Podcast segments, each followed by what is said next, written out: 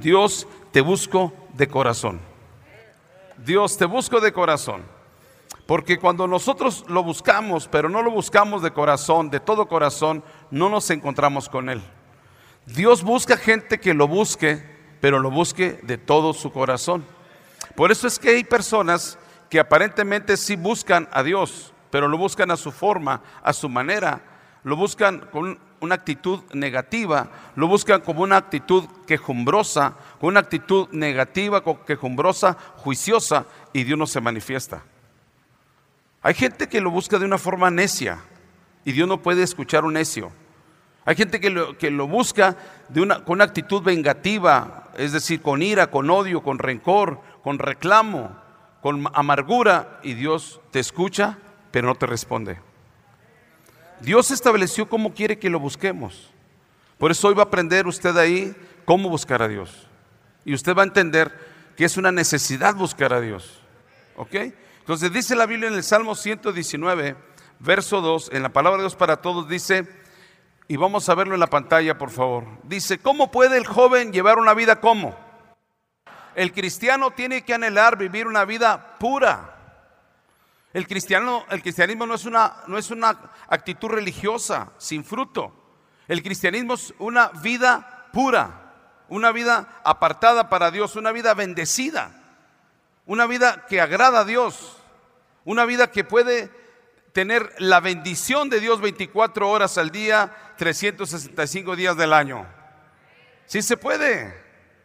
Pero Dios puso, un, Dios puso indicaciones en la Biblia a las cuales vamos a aprender. Dice su palabra, dice su palabra, ¿cómo puede el joven llevar una vida pura? Es una consigno de, de pregunta, ¿cómo puede un joven? Pero se aplica, ¿cómo puede un hombre? ¿Cómo puede una mujer? ¿Cómo puede un matrimonio? ¿Cómo puede un adolescente vivir una vida pura? Una vida correcta, una vida agradable, una vida que honre a Dios. Y dice también la palabra, dice ahí, siguiendo tus enseñanzas, obedeciendo tus enseñanzas guardando tus enseñanzas, abriendo el corazón para que Dios nos dé sus enseñanzas a nuestras vidas. Está la respuesta en la misma escritura. Señor, ¿cómo puedo vivir una vida agradable a ti?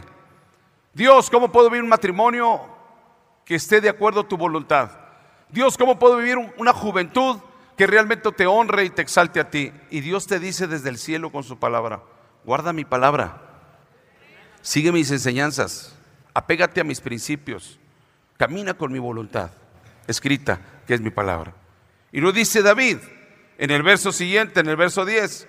Ahora David dice, Dios mío, cuando ya escucha la respuesta de que es guardando su palabra como puede vivir una vida agradable, una vida correcta, una vida bendecida, una vida correcta. Ahora dice David, Dios mío, yo te busco de todo corazón.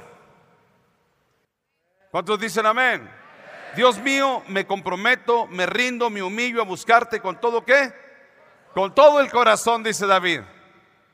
Y ahora David dice, no dejes desviarme. No me dejes desviar de, mis, de tus mandamientos.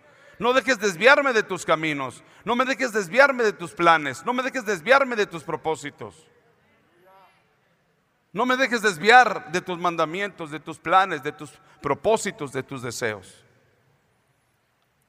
Ahora dice David en el verso siguiente, el verso 11, memorizo tus enseñanzas para no pecar contra ti. Memorizo tu palabra para no fallarte. Memorizo tu palabra para no fallar en mi matrimonio.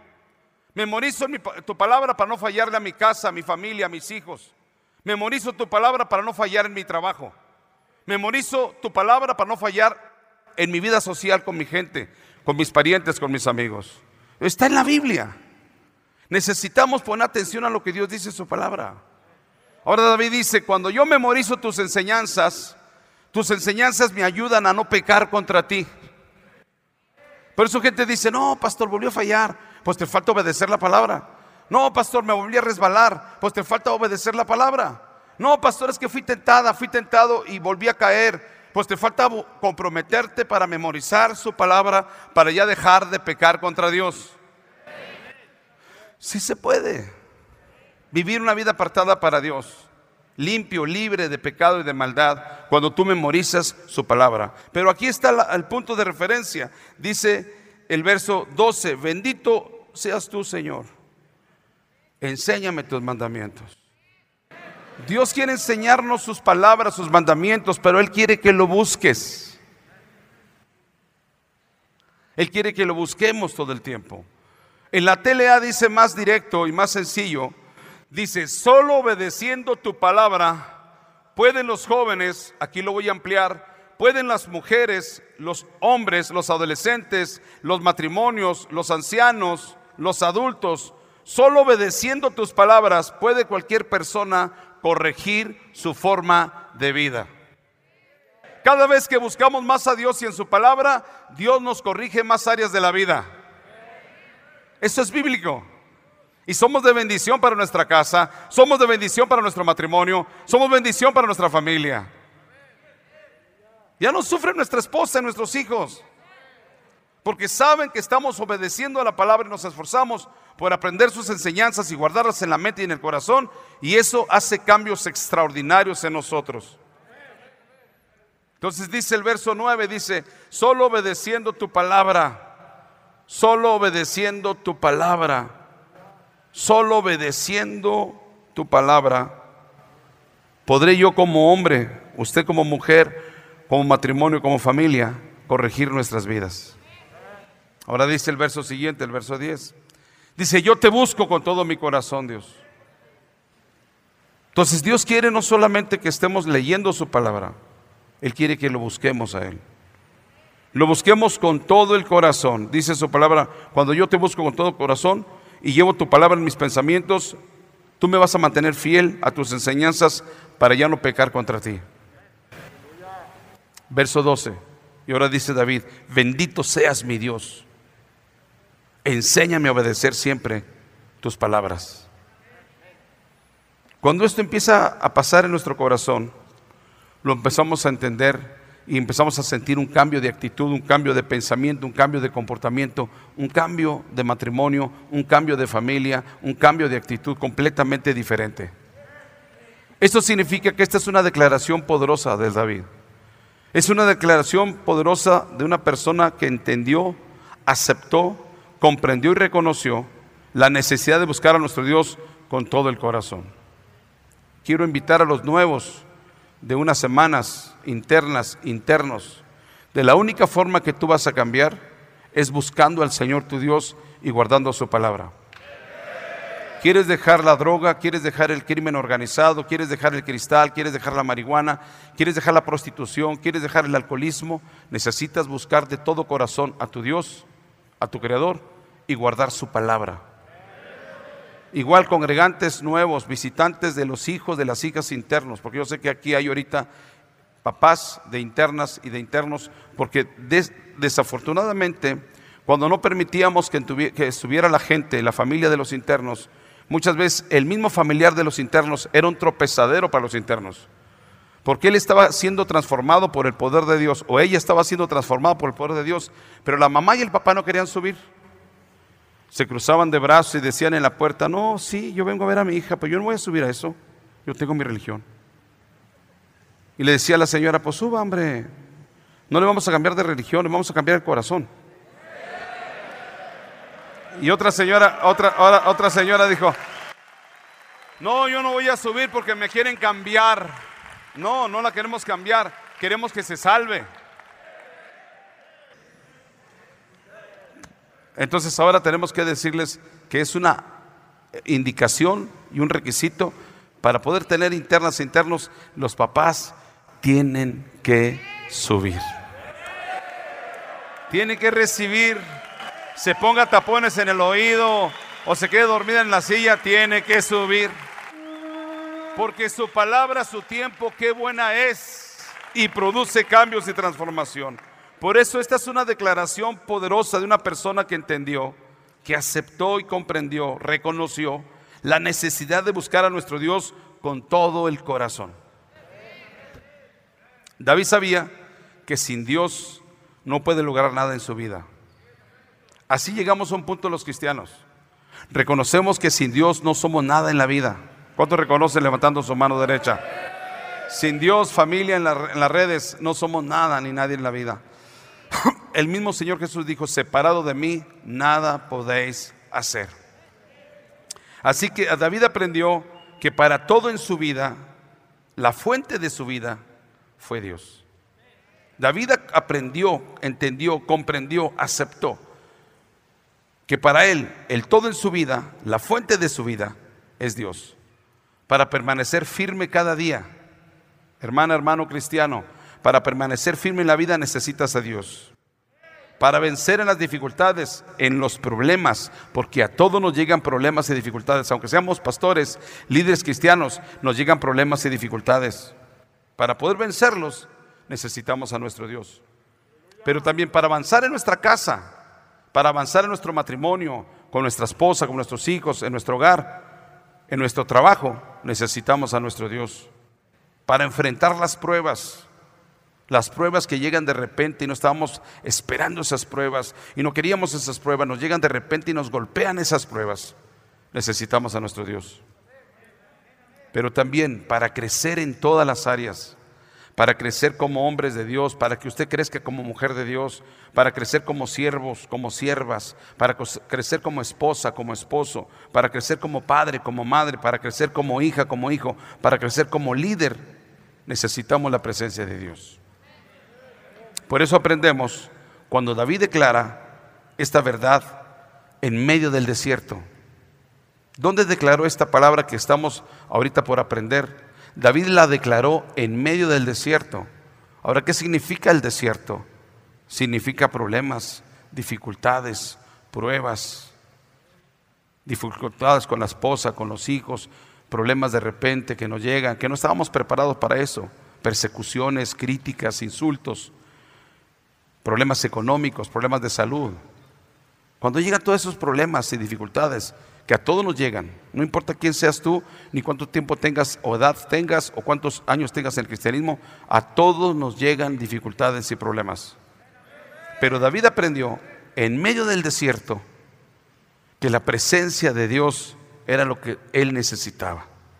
Buscar a su Dios era la base de su éxito. Dice el salmista David en el Salmo 63.1, en PDT dice David, Dios mío, mire cómo le dice, Dios mío, tú eres mi Dios. Estaba en el desierto David, estaba como a veces nos sentimos nosotros, con bastantes dificultades, con un problema fuerte de salud, con un problema económico, con un problema en el matrimonio, con un problema grave con los hijos, con un problema grave con un, un familiar enfermo, o con un problema grave con un un familiar con problemas con la ley, con la autoridad, con la justicia. David dice fuertemente, Dios mío, tú eres mi Dios, desesperado te busco. Por eso, entre más te hundes en el desierto, más desesperadamente tienes que buscar al Señor tu Dios. Cuando digo te hundes en el desierto es porque la arena en el desierto se mueve. Y entre más quieres avanzar en el desierto, más se hunde. Los que fuimos acá al desierto, acá a las dunas de Bilbao, entienden. Llegaste acá bien fuerte, bien joven y querías correr en el desierto y viste la arena y las dunas y corriste rápido y dijiste, no hombre, ahorita la subo rápido, pero te topaste con tu realidad. Entre más querías subir las dunas, más te hundías, más te hundías, más te hundías. Bueno, así es la vida espiritual. Muchas veces estás en el problema y con tus propias fuerzas quieres salir y te esfuerzas y quieres dar patadas ahí de ahogado, como dice la raza, y quieres moverte y quieres hasta con las manos, con las uñas salir de tus problemas y empleas toda tu fuerza, toda tu energía, te metes con todo tu corazón para querer salir del problema, pero estás en un desierto seco, frío en la mañana, frío en la noche caluroso de día, donde hay animales peligrosos, ponzañosos de muerte. Eso significa el desierto. David estaba en el desierto de Judá. Se sentía hundido, se sentía estresado, se sentía desesperado, se sentía tal vez con un matrimonio con muchos problemas, porque Mica no lo respetaba David. David era el tipo de mujer que no respeta a su marido. Pero David era un hombre que estaba quebrantado y decía, no, yo no voy a dejar mi matrimonio, no voy a dejar mi casa, aunque esta me falte el respeto, aunque esta mujer no me honre, aunque esta mujer no me aprecie, yo voy a salir de este desierto. ¿Qué quiero decirte? Los cobardes se mueren en el desierto, pero los valientes se esfuerzan por salir de él. Dile que está lo tuyo. ¿Tú qué quieres ser? ¿Quieres ser un cobarde que te mueras en el desierto? ¿O un valiente que sales de él? Por eso tienes que entenderlo. David no la tenía fácil.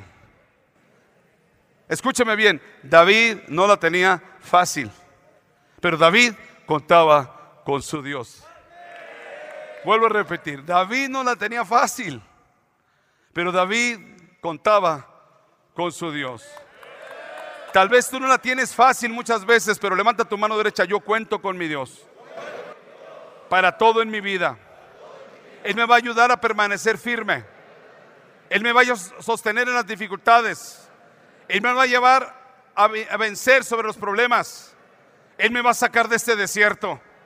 Por eso, Dios mío, Dios mío, yo te busco con gran necesidad. Ahí Dios activa su poder. Dice David ahí en el Salmo 1, Dios mío, tú eres mi Dios. ¿A quién voy a ir? ¿A quién voy a buscar? ¿A quién voy a correr en este desierto? Si tú eres mi Dios, desesperado te busco. Mi alma tiene sed de ti. Todo mi ser suspira por ti. Cuando la tierra está como seca y árida, desea el agua. Está hablando David desde el desierto del desierto de Judá, donde fue correteado, perseguido por Saúl, donde quiso ser asesinado por sus adversarios, donde él no tenía otra opción más que irse al desierto. La gente decía, ahí en el desierto se va a morir solo, ahí en el desierto va a ser su propia tumba, ahí en el desierto se va a hundir en la arena, pero no sabían que David en el desierto contaba con su Dios. Por eso dice el verso siguiente, dice David, te vi en tu templo, contemplé tu poder y tu gloria. Espérame tantito, estaba en el desierto. ¿Cómo que en el desierto vio su gloria? ¿Cómo que en el desierto experimentó su poder? Impresionante. Te pongo ejemplos. Vas en la carretera, se te poncha el tráiler, te tienes que orillar con la carga y estás solo ahí a medianoche y nadie se quiere parar a auxiliarte y estás ahí todo quebrantado y está lloviendo y está haciendo frío y ahí te sales del tráiler, levantas tus manos y dices, Dios mío, tú eres mi Dios. De repente pasa una llantera y se para y dice, te ayudo. Ah, caray, ¿de dónde salió este? Ahí está el Señor. Donde más sientes el desierto difícil, ahí está Padre. Todavía anda ya de, de malvado, de borracho. Y usted tiene que cocinarle a su esposo y a sus hijos. Y se pone de frente de la estufa. Y se empieza a quebrantar.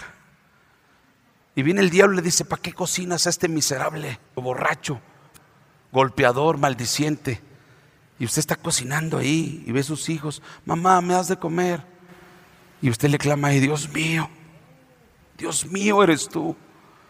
Me siento como un desierto. Pero yo voy a someterme a tu voluntad y voy a honrarte y voy a bendecirte y tú harás justicia de mi alma. Y de repente llega el marido y dice, oye vieja, perdóname.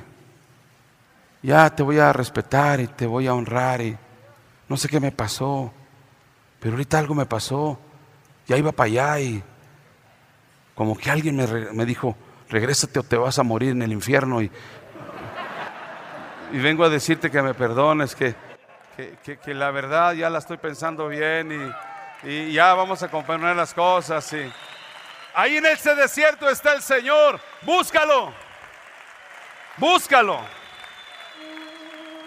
Lo que quiero ponerte ejemplos es que van a haber situaciones que te sientes como un desierto. Diagnósticos clínicos de muerte. Familiares que están oprimidos por los demonios. Situaciones económicas que están por los suelos te corren de la empresa, del trabajo no encuentras empleo. Entre más desierto te sientas por alguna razón o circunstancia, aprende a buscar al Señor tu Dios. Pero búscalo con todo tu corazón. Por eso en el desierto dice David, te vi en tu templo y contemplé tu poder y tu gloria. Cuando lo buscas con mucho corazón, con bastante pasión, vas a experimentar su gloria y su poder. Verso 3, tu fiel amor es mejor que la vida misma. Ahí en ese problema difícil, cuando lo buscas al Señor, vas a experimentar su fiel amor. Vas a decir con todo tu corazón,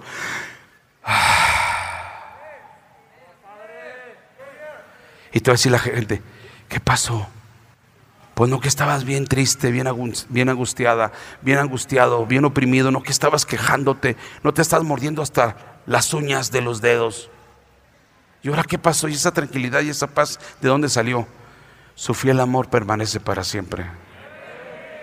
Su fiel amor es mayor que la vida. Mis labios te alabarán. Verso 4. Te alabaré con mi vida, Dios. Y alzaré mis manos para adorarte. Lo buscamos para adorarlo. Lo buscamos porque lo necesitamos y su presencia nos llena de esa paz, de esa tranquilidad y lo adoramos y lo alabamos. Verso 5, por favor, dice David, me sentiré completamente satisfecho. Cuando lo buscas, te sientes satisfecho. Más que la comida en tu estómago, más que la sed saciada, más que el descanso de una noche dormida de ocho horas. Cuando lo buscas, es más que eso más que ese descanso placentero, más que ese estómago lleno de alimento, más que esa agua saciada en tu garganta, más que esa cartera llena de dinero. Cuando tú lo buscas es más que eso, la satisfacción por encontrarte con tu Dios. Más que una cartera llena de dinero, más que un estómago lleno de alimento, más que el agua saciada en tu garganta, más que tu cuerpo descansado en una cama. Cuando lo buscas, este es un placer mayor que todo eso. Cuando lo busques vas a sentir ese placer. Una satisfacción espiritual que Dios te da, porque es una, es una atmósfera espiritual. Me sentiré completamente satisfecho. Mira lo que dice David. Mira lo que dice. Como quien disfrute de una comida muy sabrosa. Pues eso le estoy diciendo. Esta satisfacción es mayor que cualquier cosa material o natural que tú tengas más que tener un carro del año, más que tener una hermosa casa. Por eso hay gente que tiene casa, tiene carro y no está satisfecho.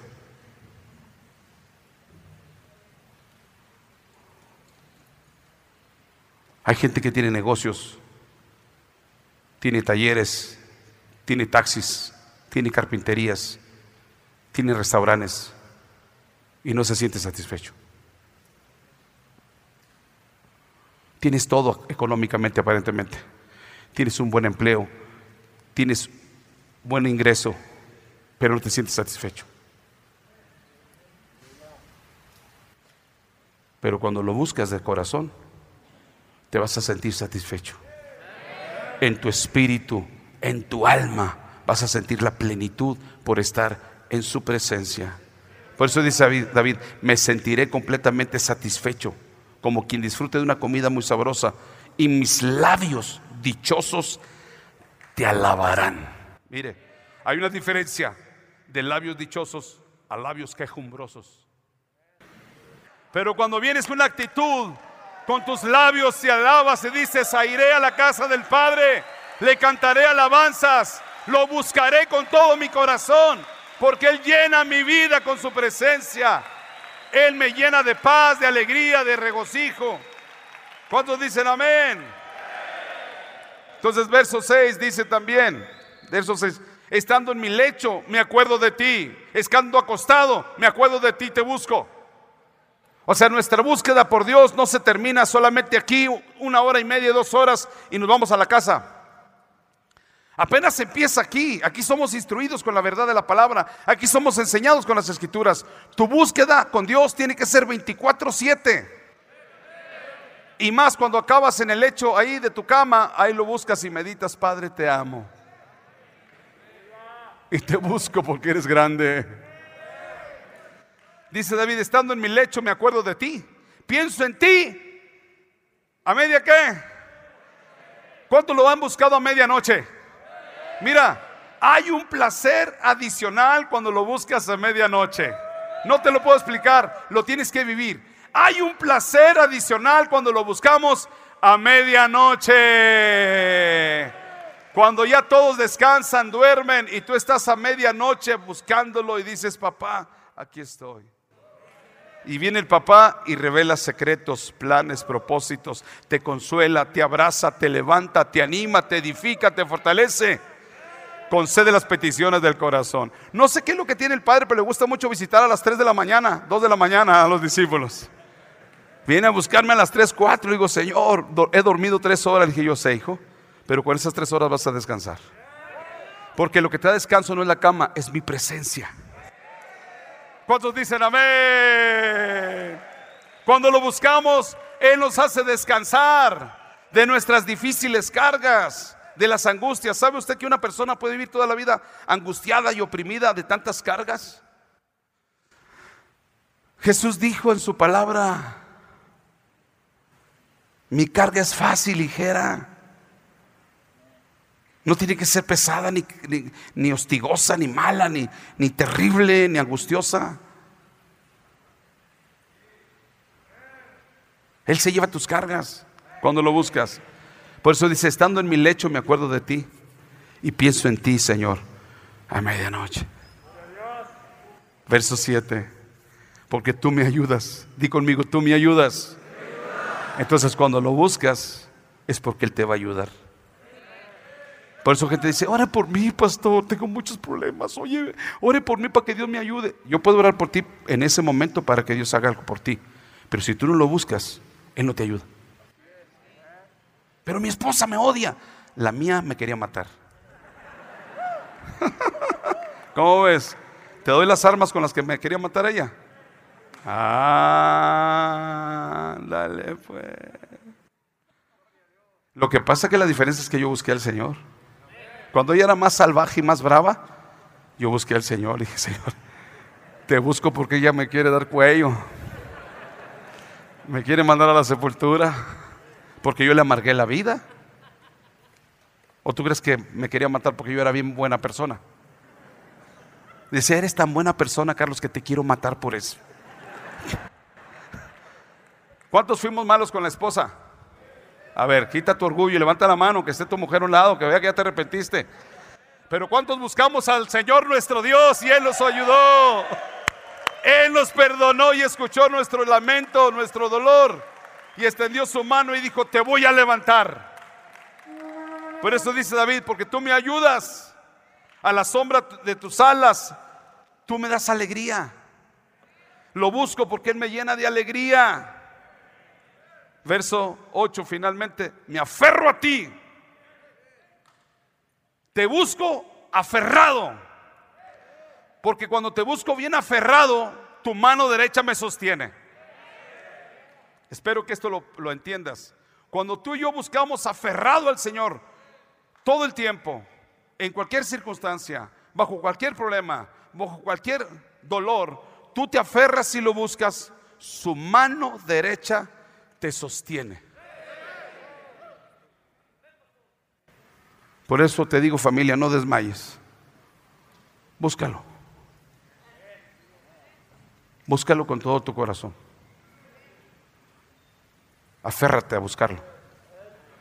Pero mi amigo me dice esto, mi amiga me dice aquello, mi compadre me dice aquello. Si ellos no son creyentes de Jesucristo, ignóralos. Su consejo viene del mismo vientre de Satanás. Sigue el consejo de la Biblia. Esos supuestos amigos falsos que tienes a un lado tuyo, compadres, primos y hermanos, te están diciendo pura basura. Aférrate. Aférrate y búscalo. Aférrate y búscalo y Él te va a sostener con su mano derecha. ¿Cómo te sostiene? Te renueva, te restaura, te levanta, te ayuda a perdonar, a renovar la cosa. Dios puso nuevo amor en mí, nuevo amor en Rosy, nuevo amor en nuestros hijos y todo cambió absolutamente porque lo buscamos.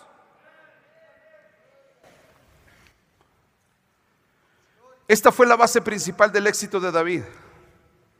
Su éxito personal se basó en eso.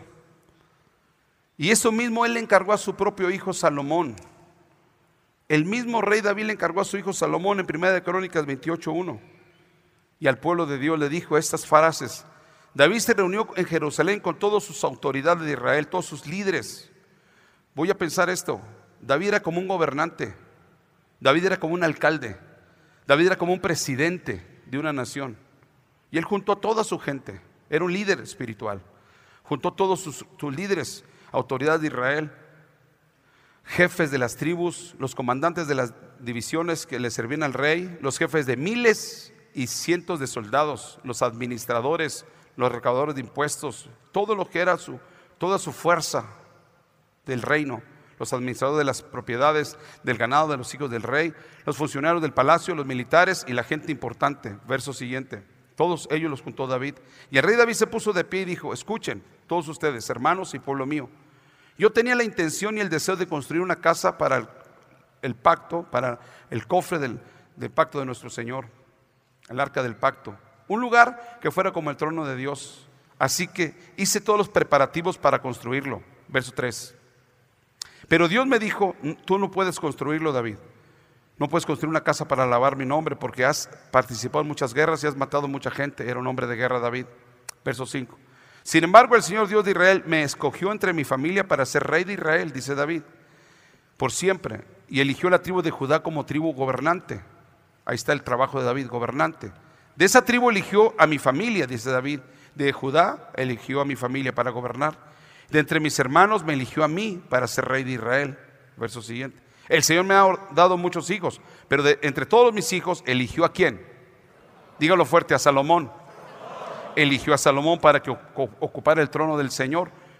Dice, y Dios me dijo, tu hijo Salomón es quien va a construir mi templo y mis, mis patios. Y yo elegí a él para que sea como un hijo mío, dice el Señor, y yo sea como su padre. Verso 7. Siempre protegeré el reino de Salomón. Dios le dijo a David, siempre voy a proteger el reino de tu hijo Salomón. Si él sigue decididamente a cumplir mis mandamientos, si él se decide a obedecer mis mandamientos, como lo has hecho tú hasta ahora. Escúchame bien, papá. Si tú decides obedecer al Señor tu Dios y buscarlo con todo tu corazón, le vas a dejar un buen legado a tus hijos. Ese es el secreto de esta, de esta enseñanza. Si tú te, decides obedecer al Señor tu Dios, su palabra, y buscarlo con todo tu corazón, ese legado Dios quiere dárselo a tus hijos. Dice Dios, Dios te dice, yo protegeré la vida de tu hijo de tu hija, de tus matrimonios, de tus hijos. Si tu hija, tu hijo se comprometen a escuchar mis mandamientos, como lo has hecho tú hasta ahora, y obedecerlos. Verso 8. Dice aquí, delante de todo Israel, dice Dios a David, aquí delante de todo el pueblo de Israel, que es el pueblo del Señor, y ante Dios que nos escucha, les pido a todos, ahora fíjese lo que dice David, les pido a todos que cumplan los mandamientos del Señor su Dios, para que conserven esta buena tierra, para que sean bendecidos, prosperados y vivan en victoria. Y se les puedan heredar esa bendición a sus hijos y a todas las generaciones que están por venir, a los hijos de sus hijos. Y vamos al punto nueve. Ahora mira lo que dice. Y ahora se dirige a Salomón. Y ahora Dios, Dios le dice a través de David a Salomón, Salomón, hijo mío, ahora a ti te digo, reconozca la autoridad del Señor tu Dios reconoce la autoridad de Dios, el Dios de tu Padre.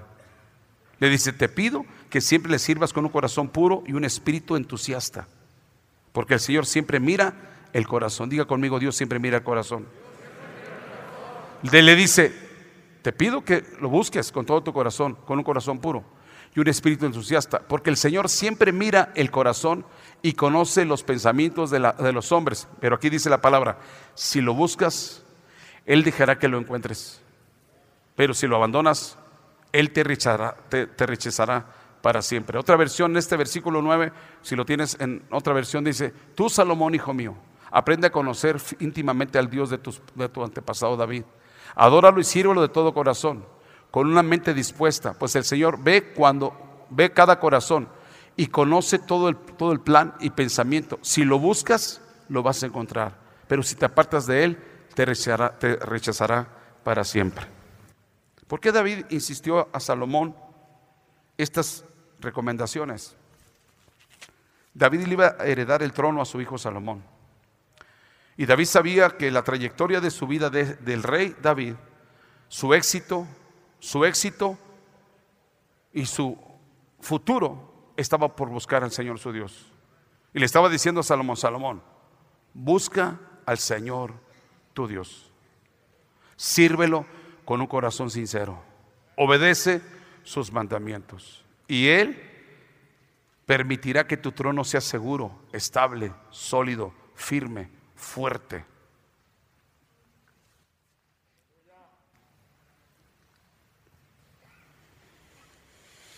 Por lo tanto, David aprendió y asimismo le enseñó al pueblo a buscar a, nuestro Dios con todo el corazón. ¿Cómo no le iba a enseñar a, su, hijo Salomón a buscar a Dios con todo su corazón? Por eso no se trata nada más que usted, papá, mamá, busque a Dios con todo su corazón. Enseña a sus hijos a buscar a Dios con todo su corazón. Quiero decirte esto claro, papá, mamá. Mi éxito personal es por buscar al Señor, mi Dios, y enseñar a, mi familia a buscar al Señor con todo su corazón.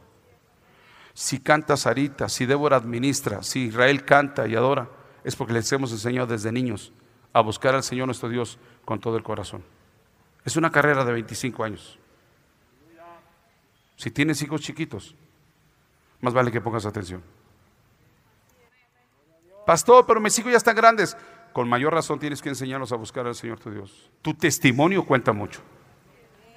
Pero si andas así de tibia, de tibio, de hipócrita, de falso, no esperes que tus hijos busquen al Señor tu Dios.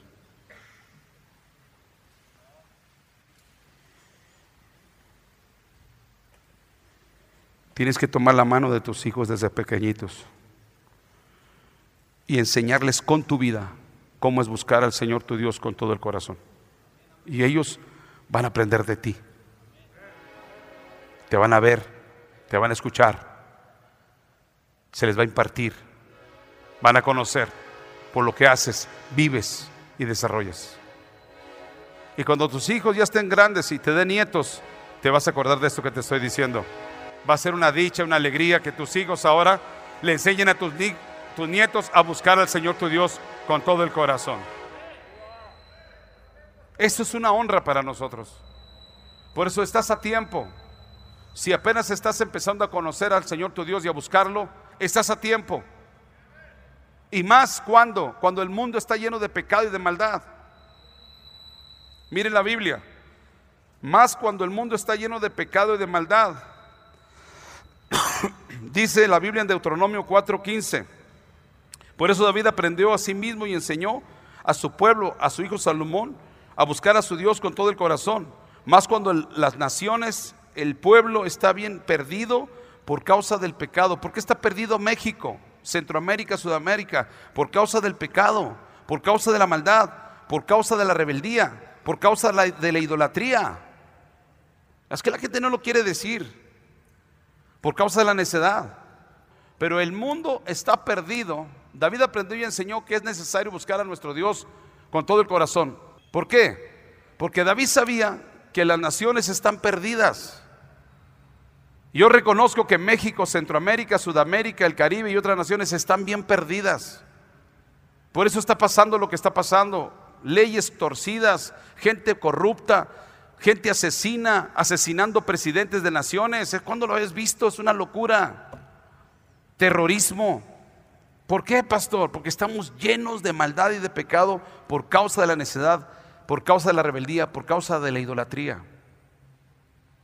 Dios advirtió a su pueblo en Deuteronomio 4:15, por favor. Ustedes no, no, dice Dios, ustedes no vieron ninguna figura el día que el Señor les habló en el monte Oreb desde el medio del fuego. Ustedes no vieron ninguna figura. Así que, por su propio bien, sean cuidadosos. ¿Sean qué? Cuidadosos. Verso 16. ¿Cuidadosos de qué? Y no se corrompan a sí mismos. Por lo tanto, no hagan ningún ídolo de ninguna forma. No hagan ningún ídolo de ninguna forma. Nada de imágenes o estatuas de hombres o de mujeres. ¿Qué es lo que hay en los templos religiosos? Ídolos, estatuas, de hombres y mujeres. Dice, no se corrompan a sí mismos. Por lo tanto, no hagan ningún ídolo, ninguna figura, ninguna forma de imagen de estatua de hombre o mujer. 17. O de un animal en la tierra o de aves que vuelen en el cielo. O de cualquier cosa que se arrastre en el suelo o cualquier pez que está en el agua. También sean cuidadosos cuando miren el cielo y vean el sol y la luna y las estrellas y se sientan tentados a adorarlo y a servirlo, los astros la nueva era. El Señor su Dios les asignó esos astros a todas las demás naciones del mundo. Verso 23. Sean cuidadosos de no olvidar el pacto que el Señor su Dios hizo con ustedes, para que como el Señor su Dios les ha mandado, no se hagan ídolos de ninguna forma. El Señor su Dios es un fuego que lo consume todo. ¿Un Dios qué? Un Dios celoso. Ustedes vivirán por mucho tiempo en la tierra, tendrán hijos y nietos llegarán a ser viejos, sin embargo, se corromperán y se, se, corromperán si se hacen ídolos de la clase que sea. Harán enojar al Señor su Dios y lo provocarán a su ira. Así que les advierto hoy, dice el Señor Dios, con el cielo y la tierra de testigos, que si llegan a hacer esa maldad, morirán rápidamente en la tierra a la cual entran, a la cual van a ocupar para cruzar el río Jordán vivirán por poco tiempo en esa tierra porque serán destruidos por causa de la idolatría. El Señor los dispersa entre las naciones. Solo unos pocos sobrevivirán entre los pueblos de donde el Señor los expulsará. Allí adorarán dioses hechos por seres humanos, dioses de madera, de piedra, de bronce, de metal, de hierro, de cantera, que no ven, que no oyen, que no comen, que no huelen.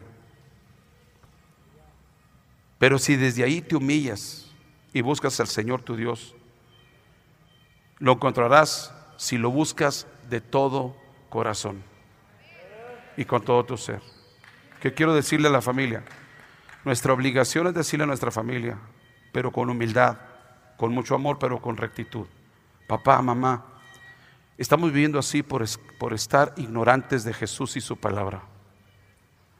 ¿Qué te refieres? Mamá, abuelita, tía, necesitamos hacer cambios en la casa. ¿Pero a qué te refieres? ¿De qué me estás hablando? Esto fue lo que heredamos de nuestros abuelos y bisabuelos. Precisamente, mamá. Lo heredamos de ellos y no nos ha ayudado para nada. ¿Por qué no me quitó lo borracho, mamá? ¿Por qué no me quitó lo drogadicto? ¿Por qué no me quitó lo asaltante, lo criminal, mamá? Si tú tienes mucha fe en esto que heredaste. ¿No crees que ya necesitamos cambiar?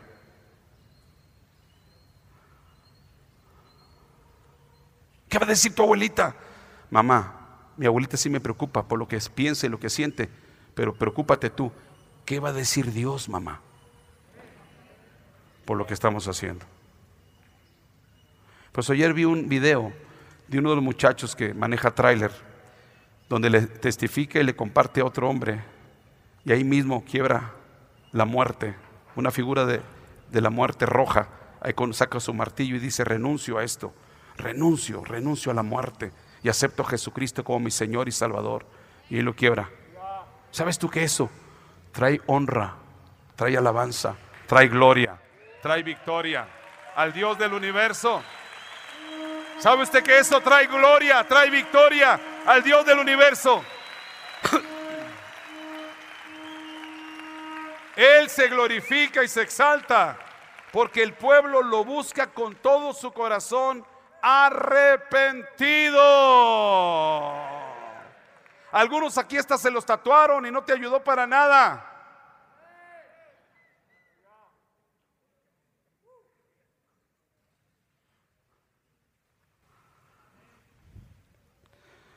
Por esa razón, los malvados no llegan a buscar a Dios porque son pecadores y no les interesa buscar al Dios de los cielos. No lo toman en cuenta en ninguno de sus caminos y pensamientos. El mismo David dijo en el Salmo 10, David dijo esta cosa. David dijo estas palabras. El malo, por la altivez, por la soberbia, por la arrogancia, por el orgullo de su corazón, de su rostro, no busca a Dios. No hay Dios en ninguno de sus pensamientos. Verso 5, por favor. Sus caminos son qué? ¿Cómo son sus caminos? Torcidos todo el tiempo. ¿Sus caminos son qué, hermanos? Torcidos todo el tiempo.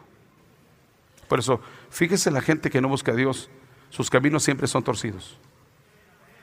Y son torcidos porque no busca a Dios. La visita que viene aquí por primera vez, ¿no ve aquí todo organizado, limpio, acomodado, con disciplina? ¿Cuánta visita tenemos por primera vez que viene hoy por primera vez o segunda vez? Levante su mano. ¿No ve la diferencia? ¿Si ve la diferencia o no se ve la diferencia? La razón es porque buscamos a Dios. Y Dios nos enseña a ser responsables, disciplinados. Le digo la visita, ¿a cuántos se encontró usted aquí fumando ahorita? ¿A cuántos viste tomando alcohol? Ninguno, porque es la presencia de Dios. Por eso Dios está cambiando estos muchachos. ¿Cuántos eran adictos? Levanten su mano todos los que eran adictos. ¿Quién los transformó? El Dios del universo. El Dios del universo está cambiando la mente, la vida, el corazón. Pero el que no busca a Dios, su mente, sus caminos están torcidos todo el tiempo. Los juicios del Señor los tiene muy lejos de su vista tiene muchos problemas emocionales, espirituales y físicos y económicos. Pero aquí quiero terminar con esto. En cambio, el que busca al Señor su Dios con todo su corazón, todo empieza a cambiar. Todo empieza a mejorar. Todo empieza a irle bien en la vida. El mismo Dios lo prometió en 2 Crónicas 7:14. Dice Dios, si se humillara mi pueblo, sobre el cual mi nombre es invocado, y oraren, mire lo que dice la siguiente palabra, oraren a mí, buscaran a Dios en oración, pero dice, y buscar en mi rostro, y se convirtieren de sus malos caminos. Dice, entonces yo oiré desde dónde, dónde está nuestro Dios, dónde está el Padre Celestial, dónde está el Padre nuestro. Él escucha desde los cielos. Para que Él escuche te tienes que humillar. Y lo tienes que buscar.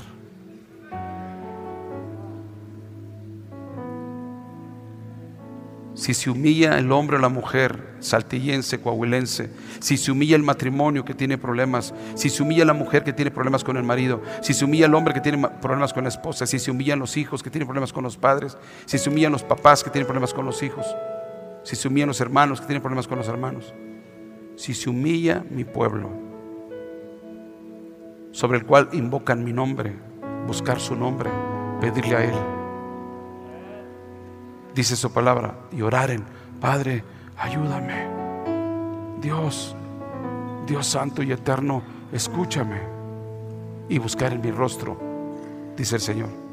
Y si convirtieren de sus malos caminos, dan espalda al pecado dice Dios y promete, entonces yo oiré desde los cielos, perdonaré sus pecados y sanaré su tierra. Sanará tu casa, tu matrimonio, tu corazón, tu familia, tus hijos, tus padres, tu esposa, tu ex esposa. No importa quién te haya dañado o hayas dañado, Él promete sanarlos. Vamos a ver este último ejemplo. Segunda Crónicas 14.1 dice bien bonito aquí, su palabra va a hablarnos. Dice, durmió Abías con sus padres y, y fue sepultado en la ciudad de David. Y reinó en su lugar Asa, en cuyo días tuvo sosiego el país por diez años. Tuvo paz por diez años. Pero mira lo que dice el importante. E hizo Asa lo bueno y lo recto ante los ojos de Jehová su Dios. Verso siguiente porque quitó los, los altares, quitó los ídolos del culto extraño, quitó las figuras religiosas que tenía en las paredes de su casa, en su taller, en su cocina, en su departamento, en su carro, en su taxi. Quitó todas las figuras religiosas a las que le daba culto extraño y los lugares altos. Quebró las imágenes, las figuras de yeso, las figuras de, barro las figuras de piedra, de cantera, de madera, de oro, de plata, las fundió. Destruyó los símbolos de acera. Verso 4. Y mandó a Judá a que buscaran a quién. Y le dijo al pueblo, ahora vamos a buscar al verdadero Dios, Dios de nuestros padres. Y obedeció la ley de Dios y sus mandamientos. Cambios espirituales extraordinarios. Verso 5.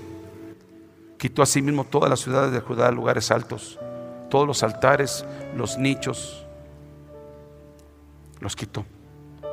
Quitó las imágenes. Y estuvo el reino de Dios en paz bajo su reinado. Verso 6. Edificó ciudades fortificadas, ciudades fuertes en Judá, por, por cuanto había paz en la tierra. Y no había guerra contra él en aquellos tiempos, porque Jehová le había dado, ¿quién le había dado la paz? Dios el Padre le dio la paz. Verso 7, y aquí va el punto. Digo por tanto a Judá, edifiquemos estas ciudades y cerquémoslas de muros con torres, puertas y barras, ya que la tierra es nuestra, dice ahora este rey. Edifiquemos firmemente nuestra casa, nuestro matrimonio, nuestra familia, ya que Dios nos entregó la tierra. La tierra es nuestra. Y la entregó porque hemos buscado a Jehová nuestro Dios. Le hemos buscado y nos ha dado paz por todas partes. Edificaron pues y fueron prosperados. Vamos a parafrasearlo para que lo entienda. Este hombre tomó decisiones serias. Miró que su casa, su familia eran bien idólatras. Y conforme estaba en su poder y su fuerza, él decidió hacer cambios. Conforme a la ley de Dios, tomó las escrituras. Dijo, voy a hacer cambios en mi casa. Y empezó a hablar con su familia. Y empezó a quitar los ídolos de las paredes, de los nichos, de los roperos, de los nichos en, las piedras. Y los arrancó, los quebró. Los que eran de madera los quemó, los que eran de fierro los fundió, los que eran de piedra los, los hizo pedazos, hizo polvo. Obedeciendo a Dios. Y ahora le dijo al pueblo, hay que buscar al Dios de los cielos, al Dios verdadero. Y enseguida de hacer esto, este siervo, Dios le dio paz en medio de la guerra. Quiero que escuche bien. Nuestro Dios le dio paz duradera. ¿Quieres paz duradera? Busca al Señor tu Dios. Pero deshazte de todo eso que ofende su nombre lo tengas en tu camión, lo tengas en tu taxi, lo tengas en tu carro, lo tengas en tu camioneta, lo tengas en tu pared, lo tengas en tu oficina, lo tengas en tu tienda, lo tengas en tu despacho, lo tengas en tu carpintería, lo tengas donde lo tengas, sácalo, porque eso es lo que te estorbe para que Dios te bendiga y te honre. Dios no comparte su gloria con nada ni con nadie. Si Él mira una figura, Él no entra con su bendición, Él se retira. Quita esto que es tu confianza y ponme a mí fuente de agua viva. ¿Sabe usted que yo le tengo que hablar así esta tarde, esta mañana? Pues yo fui monaguillo en la iglesia de San Juan. Yo di el catecismo a muchos niños. Yo les enseñé a decir, por la señal de la Santa Cruz de nuestros enemigos, por mi culpa, por mi culpa. Docenas de niños. Ya le pedí perdón a Dios por esa mentira en la que yo estuve practicando. Hoy los llevo al Dios del universo, al Dios de los cielos, al Dios que atiende aquel que le llama, aquel que se humilla, aquel que le ruega, le suplica, al Dios que levanta del pozo la desesperación al drogadicto, al borracho, al Dios que limpia al cristalero, el resistolero, el marihuano, el de la heroína, al Dios que le quita la heroína, la piedra, el cristal a un hombre, al Dios que sana el corazón y la vida y la mente. Ese Dios está aquí y quiere bendecirte. Por eso nuestro Dios les dio una paz duradera, pero también los enseñó a hacer lo bueno, lo recto y lo agradable a Dios. Y ellos, su pueblo, obedecieron sus mandamientos. Dejaron a un lado los ídolos, dejaron a un lado su falsa esperanza religiosa Dejaron a un lado sus tradiciones, sus costumbres, sus dogmas, sus rituales y tomaron en serio la palabra bendita de Dios. y empezaron a obedecerle y estudiarla.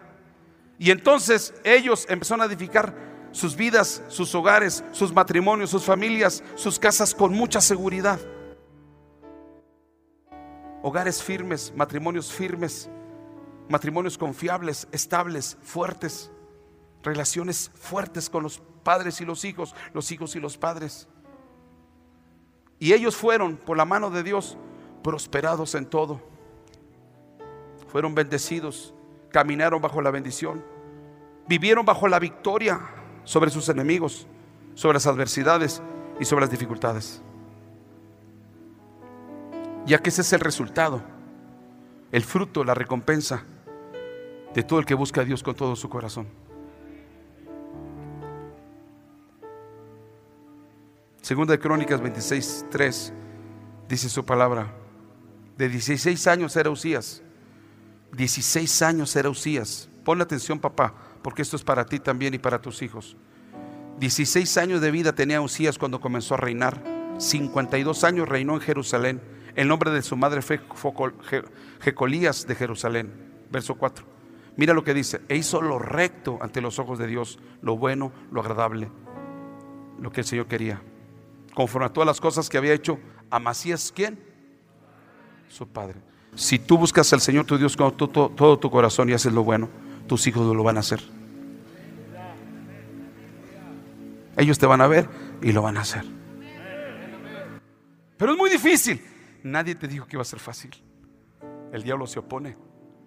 El Dios no quiere que hagas lo bueno. Pero tú lo buscas al Señor tu Dios y Él te ayuda a hacer lo bueno. Los esforzaron. E hizo lo recto, hizo lo bueno, lo agradable ante los ojos del Dios de los cielos, conforme a todas las cosas que había hecho su padre Amasías. Un buen legado. Verso 5, por favor. Y persistió en buscar a quién. ¿Dónde aprendió a buscar al Señor su Dios? De su, buscó al Señor su Dios como lo hizo su papá. Fue entendido en visiones de Dios y en los días que él buscó al Señor su Dios, su hijo Amasías, él lo prosperó en todo. El, el padre Amasías lo buscó, su hijo Usías lo buscó y todos vivieron prosperados. Claro que Cristo vive en la prosperidad cristiana y la vive y la disfruta y se goza con esa prosperidad. Pero depende de buscar al Señor su Dios. El mismo Jesús concluyó con esto. Jesús dijo, busquen mi reino y mi justicia. Y todo lo demás va a ser añadido. Cuando lo buscamos, Él nos da lo que necesitamos. Dice Mateo 6:33, busca al Señor tu Dios. Jesús nos dijo, busca primeramente al Señor tu Dios, el reino de Dios y su justicia. Todas las cosas vas a tener por añadidura. ¿Qué cosas busca Jesús que sean añadidas a ti? Todo lo que necesitas, sanidad, libertad, perdón. Él te levanta, te consuela, te aconseja, te prospera, te restaura, te transforma, te da gracia, te da favor. ¿Cuántos quieren buscar al Señor su Dios con todo el corazón? Pónganse de pie. Busquémoslo mientras Él puede ser hallado.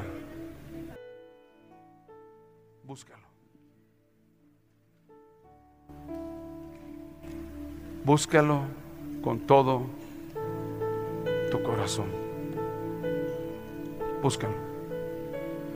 Quiero invitar a aquellos que vienen por primera vez, segunda vez, que quieren recibir a Jesús como Señor y Salvador. ¿Alguno quiere recibir a Jesús como Señor y Salvador? Pase por favor aquí al frente, voy a orar por usted. Los que vienen por primera vez, que quieren recibir a Jesús como Señor y Salvador. Mire muchachos, yo fui un loco. Fui muchos años pandillero con los guajucos. Pero hoy me ves bañado y rasurado y dices tú, ¿este vato dónde salió? No, fui un malvado. Pero él me perdonó cuando lo busqué con todo el corazón. Así que mientras vienen las personas, cierren sus ojos y vamos a pedirle a Él. Cierra tus ojos. Cierra tus ojos. Aquí vienen hombres que yo sé que están sufriendo. Hombres que tal vez anduvieron en las drogas, en el crimen organizado, en la vagancia, destruidos y necesitan un milagro. Jesús está aquí te quiere derramar ese milagro que tu alma necesita. Y aquí donde estás pasando el altar, empieza a pedirle perdón a Dios. Con tus propias palabras, con tus ojos cerrados, pídele perdón a Dios por todos los años de errores, de pecados, de maldad con los que tú viviste. Ahí con usted, con un corazón sencillo, hermano, hermana, amiga, amigo, pídele perdón a Dios con tus propias palabras. Él te escucha porque lo empiezas a buscar ahora. Búscalo, búscalo, búscalo. Ya te enseñamos cómo, ahora búscalo, búscalo. Una sencilla y simple oración es suficiente. Y repite conmigo con todo tu corazón, Señor Dios, yo reconozco humildemente, con todo mi corazón, que yo soy un pecador y que por causa del pecado estoy apartado de ti. Perdóname con todo mi corazón. Te pido que me perdones. Ten misericordia de mí. Yo era ignorante, fui mal enseñado, no supe cómo vivir mi vida cristiana, pero hoy te pido que me perdones con todo mi corazón. Yo sé que estás sentado en el trono, en los cielos, y yo te pido que me escuches. Y en el nombre de Jesús, tu Hijo, me perdones. Y te doy gracias por enviar a Jesús hace más de dos mil años a morir por mí en la cruz del Calvario. Yo acepto el sacrificio de Jesús, tu Hijo amado, para perdonarme, para liberarme, para limpiarme. Y hoy invito a Jesús para que venga a mi vida y sea mi Señor y Salvador. Padre Celestial, ahora que me has perdonado y has enviado a Jesús, Señor, lléname de esa presencia, de tu paz, de tu amor, de tu libertad. Renuncio a los vicios, renuncio al pecado, renuncio al diablo, renuncio a la idolatría que heredé de mis abuelos, de mis bisabuelos y mis padres, y acepto la verdad que he recibido hoy y decido buscarte, Dios, con todo mi corazón. A partir de hoy te buscaré, Dios, con todo mi corazón Tú eres el Padre nuestro que estás en el cielo. Venga tu reino. En el nombre de Jesús. Y lléname ahora. Eso que sientes el amor de Dios. Por eso trae ganas de llorar. Eso que sientes es el amor de Dios. Se está llevando tu dolor y tu carga. Vengo a ti que mis fuerzas se me acaban. Necesito tu presencia para seguir. Mi corazón clama por ti. Mi alma espera aquí. Ven sobre mí.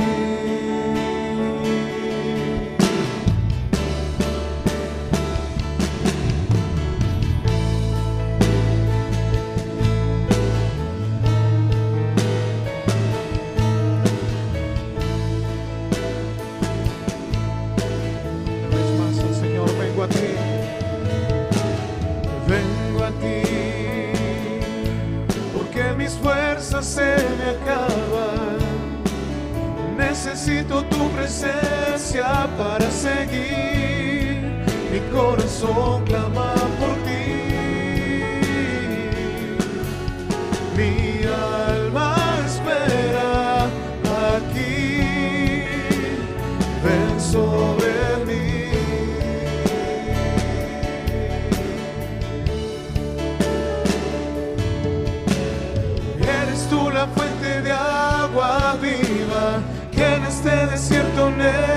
necesito el aliento que llena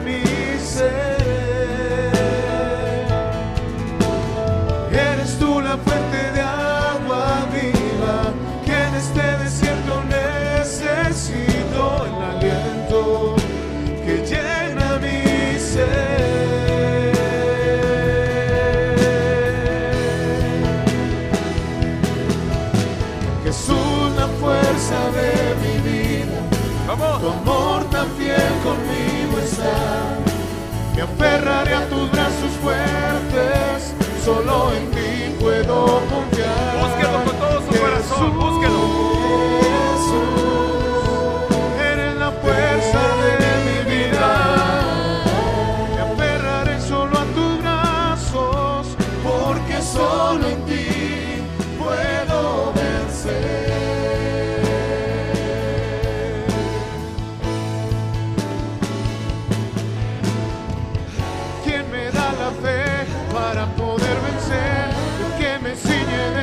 fuerza para estar de pie. Y si paso por el fuego no me quemaré. Y aún en medio del desierto tú conmigo estás. ¿Quién me da la fe para poder vencer? Que me ciñe de su fuerza para estar de pie. Y si paso por el fuego no me quemaré. Y aún en medio del desierto tú Búscalo, conmigo búscalo. estás. Búscalo, Él se va a acercar a ti. Búscalo. Él se va a cercano a usted. Búscalo, búscalo, búscalo. Jesús, la fuerza corazón. de mi vida. Tu amor tan fiel conmigo está. Me aferraré a tus brazos fuertes. Solo en ti puedo confiar. ¡Vamos!